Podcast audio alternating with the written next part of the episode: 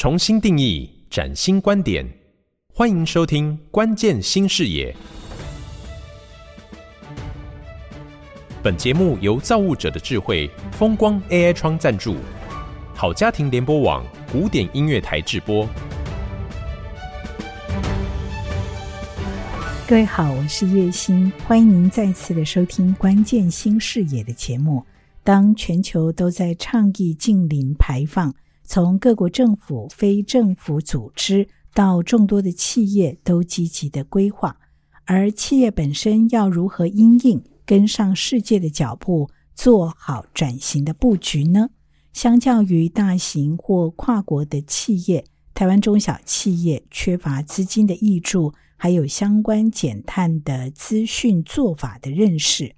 我们在这一集的节目当中呢，要邀请到。资诚永续发展服务公司的执行董事张家宏，以企业如何因应减碳挑战作为主轴，透过完善的碳盘查或者是智能设备的导入，来协助大家进行无痛低碳转型，迈向呢二零五零净零碳排的愿景。我们欢迎张执行董事，您好。哎，大家好。首先呢，我们要跟大家一起来探讨的是全球减碳挑战，而台湾的因应之道为何？我想请张家宏执行董事跟大家剖析一下，好不好？好，我想跟各位朋友哈来分享，就我们之前在看全球减碳现在的一个观察，大致上我们会认为，现在企业端哈，它可能会面临到全球减碳的。压力可能会不太一样。我们整体来看，大概会分为两大类型的一个压力。第一大类型的一个压力，可能着重会是在本土的企业。这些本土的企业会受到国内一些法规的规定，包括大的排放源必须要强制做一些盘查登录，这是在环保署的部分就有纳管。第二部分也会包括到金管会。透过所谓的资讯揭露的一个方式，要求各个上市柜的公司要来去做相对应的资讯的揭露，包括碳排放的揭露，跟进而未来可能要做目标的建立。那这大概是第一种大型的客户或是本土的啊一些客户。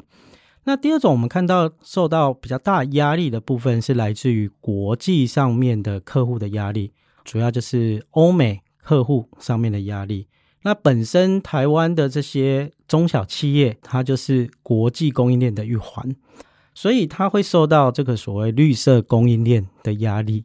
那绿色供应链的压力，早期我们可能听到比较多，就是欧美的公司要看到你提供给他的零件或者产品里面不能包含有害的这些的废弃物。那现在我们发现，近三五年这些欧美的客户。他着重都特别强调，到底你给他的产品碳排放量是多少？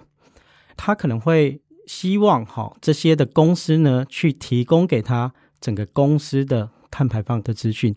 近半年来也有听到，有些公司已经受到欧美公司的客户要求，除了整个公司的碳排放资讯以外，你要告诉他某一颗零件的碳排放资料。所以我们可以看到这些。第二种类的哈，就是国内这些中小企业，或是说国际供应链的这些要求，压力是非常大的。那要做到碳的这些量化，当然对应到第二类的中小企业的公司，它就必须要符合所谓的国际标准，或者是相对应的客户的标准。客户的标准其实是非常多，好，那他就要来去做碳上面的一些因应。是，那中小企业资源比较少。他要如何的来迈出第一步呢？就支撑实务上哈，大概也协助蛮多家中小企业。那我们可以看到，其实这些中小企业呢，他现在要做的这些减碳，最大的一个压力来源其实是客户。所以我们协助中小企业来做这些的诊断，就是先试着帮他解读一下这些客户。它到底是什么样的一个要求？因为在这个所谓的减碳部分，其实是有很多的一些专业的术语。好，我举个例子，比如说客户他到底是要要求你去做到产品的碳中和，还是要做到你整个公司的碳中和？其实它的意义不太一样。如果你要推到所谓的产品的碳中和，他可能要知道你的整个产品生命周期的碳排放量。所以，光以这个例子来看的话，其实在做的方向上面来讲的话，就不太一样。所以，这是第一个，我们会协助这些中小企业先试着解读一下客户现在的要求。那可能他不止一个客户有这样的要求，可能会有第二个、第三个客户。所以，我们原则上大家会透过诊断的方式先去了解。好，这个客户整体的要求，接下来呢，我们会去了解到这公司的现况，也就是说，根据客户的要求呢，我们会先去帮他判断，到底哪些呢是一年内、两年内你要赶快做的，那哪些是他可能还不用到这么急的要做。那我先举一两年内短期要做的。好，我们常常看到现在客户的要求。第一个一定先问你一件事情，到底你的碳排放量是多少？就是整个公司的碳排放量是多少？有些可能问的更细，他有人问到说，你的范畴一跟范畴二的碳排放量是多少？范畴一就是你在相对应的，比如说公务车或者是你厂内这些制成的排放，范畴二就是用电间接能源的排放量是多少？那有了这样的相对应的一个资讯之后呢，大致上这个就是现况的一个盘点。嗯、那我们就会帮中小企业以现况来看的话，你现在到底已经有在进行哪些的减量的活动？嗯、你这些减量活动一个非常大的重点，对，到底你有没有针对你的高热点、碳排放量大的、能耗大的，是不是优先来做？我举个例子哈，我们实物上有看到。一些中小企业，他一直说要减碳，结果他做的一个方向来看的话，他着重都是在所谓的照明灯具减量。他以为，诶，我只要换一个 LED 灯，我就可以减量。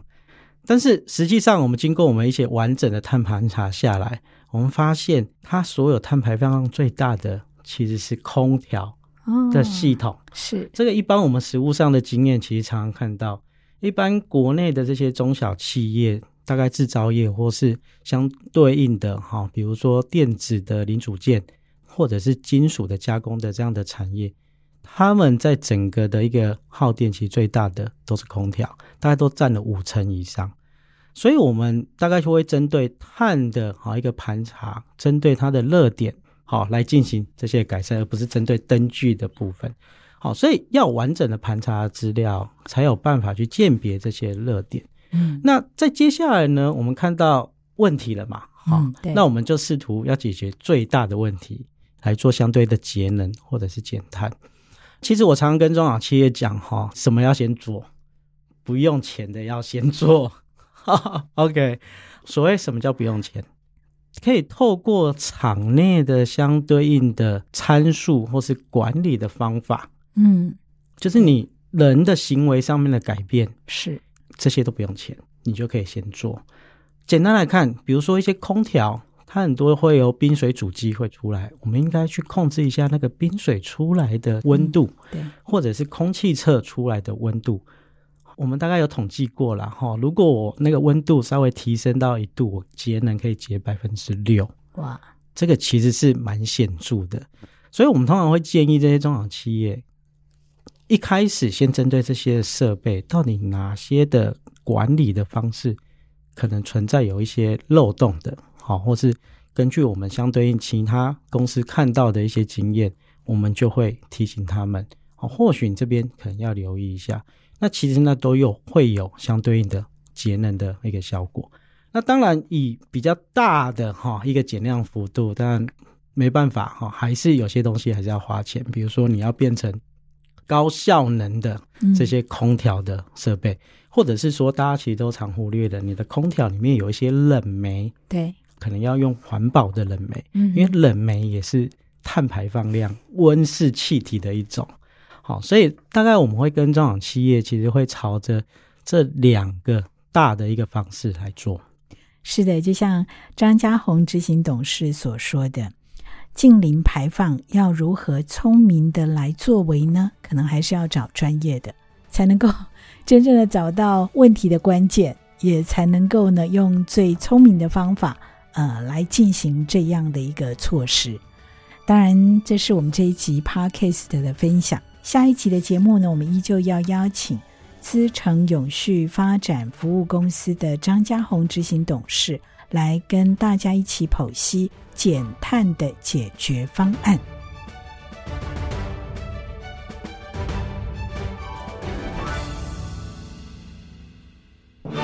感谢资诚联合会计师事务所提供创新观点与关键解方。造物者的智慧，风光 AI 窗，启动节能永续新生活，迈向净零排放新时代。